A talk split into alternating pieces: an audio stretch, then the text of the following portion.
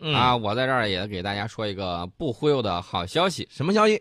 中国航空报说了，空军接受运二零工作正在顺利进行，你说的是胖妞吗？对，哦呦绝对是好消息吧？这绝对绝不对忽是悠好吧消息啊！嗯，哎，那你说胖妞现在怎么样啊？我觉得这个胖妞儿挺好的，哎、而且呢，我们以后需要更多更大的胖妞儿。嗯，哎这倒是真的啊，嗯，因为胖妞能够在一些这个任务当中发挥非常好的机动性和运输性、运输能力。对我们战略空军的这种组建呢，嗯对我们战略空军的这种延伸呢，嗯我觉得这是非常好的一个嗯消息。嗯你想想，以后的时候，我跟大家都强调过，多次强调过一句话，就是说嗯你力量大到的这个地方，这个才是你的这种能力的这种边界嗯啊。你力量达不到，比如说早些时候，我们上个世纪八十年代的时候，嗯我们没有大船，嗯那有些地方我们只能，哎呀，没办法，我们只能口头上说，但是你力量达不到。嗯，现在我们力量达到了，那么我们现在就要进行有效的这种管理对。啊。哎，孙老师，其实你说到这个事儿，我觉得一个是好事儿，另外一个我觉得现在跟过去，呃，也有一个变化是什么呢？就是现在咱们这个训练模式也发生了一个变化，对吧？对，现在这个训练模式我觉得很重要啊，因为你飞机来了，嗯而且我们现在制造业能力很强，说下水呃多少这个军舰哗哗哗跟下饺子一样就下来了。对对对那么我们造飞机，造飞机当然比造军舰这个组装起来，我觉得相对来说还是，我个人觉得啊，嗯嗯还是嘖耗时还是要长一些的。嗯但是呢，这个训练一定得跟得上。为什么这么说呢？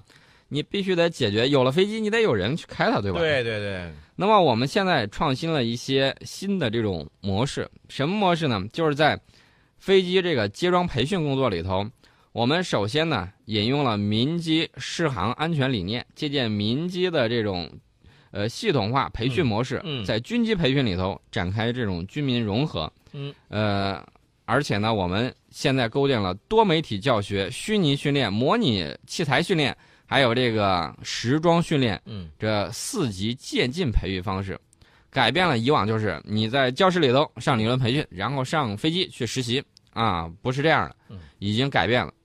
哎，这种改变其实我觉得最好的就是什么呢？就是一旦这个运二零咱们的胖妞啊、呃大规模的装配部队以后呢，我觉得可以迅速的能够投入实战当中了。对，现在参训的官兵非常赞赏这种做法，觉得这个提高的确实比较快。嗯除了这些之外呢，你包括剩下的这个用户技术手册呀、嗯这个维修啊、航材的管理呀、飞行数据、维修数据这些呢，嗯我们现在全都是做到了电子化。嗯你拿着那个东西，然后整个，呃，哪块儿不懂，然后点开，嗯你一看，哦，哪块儿有问题？你因为我们哪里不动点哪里。呃，这个没有给我们广告费，我们还是不要跟他说了 啊。哎，但是我觉得这种虚拟的或者这种呃人机交互式的这种培训系统，应该说呃非常方便。对，非常的方便。嗯其实呢，最近好消息还是不断的。呃，现在我们中车的这个集团呢，它正在竞标美国洛杉矶费城项目，在纽约寻求新的这种项目，地铁啊嗯，啊，哎，你说的这个事儿是这样啊，呃，这个地铁项目我们都知道，咱们现在这个地铁发展非常的迅速，对吧？对，呃，在美国呢，大家都说还有这种双层列车，你听说过吗？就是费城的。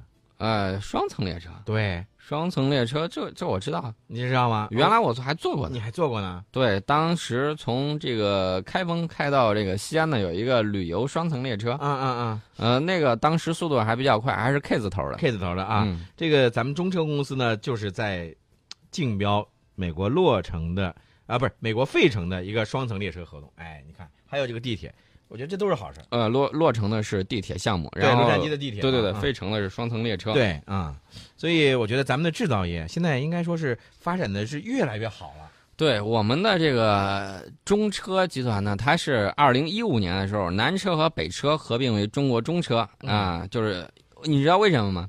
因为世界上很多国家，它在干什么呢？它在把它自己国家的这种资源整合，它做成大的托拉斯。嗯然后你想一想，竞争力，对它竞争力是在提高。当年美国就把麦道公司和波音公司合并，麦道公司活得好好的，嗯对军机没有问题。对， F 十五项目够他吃很长时间了。所以呢，咱们的南车和北车合并了以后，中国中车以后就呢推动了中国高铁技术走向了世界。对这个呢，要知道世界上有很多国家在跟你竞争，除了日本之外，德国的西门子、法国的这个阿尔斯通，都是你的这个竞争对手。嗯，除了这个之外呢，呃，咱们也得把眼光呢放到国外一些这个比较先进的一些地方啊。，对，一月份的时候，铁路货车我们获得了爱尔兰的订单，机车获得了塞尔维亚的订单，地铁核心部件获得了伦敦地铁的订单，铁路客车核心部件获得了西班牙的订单，不错吧？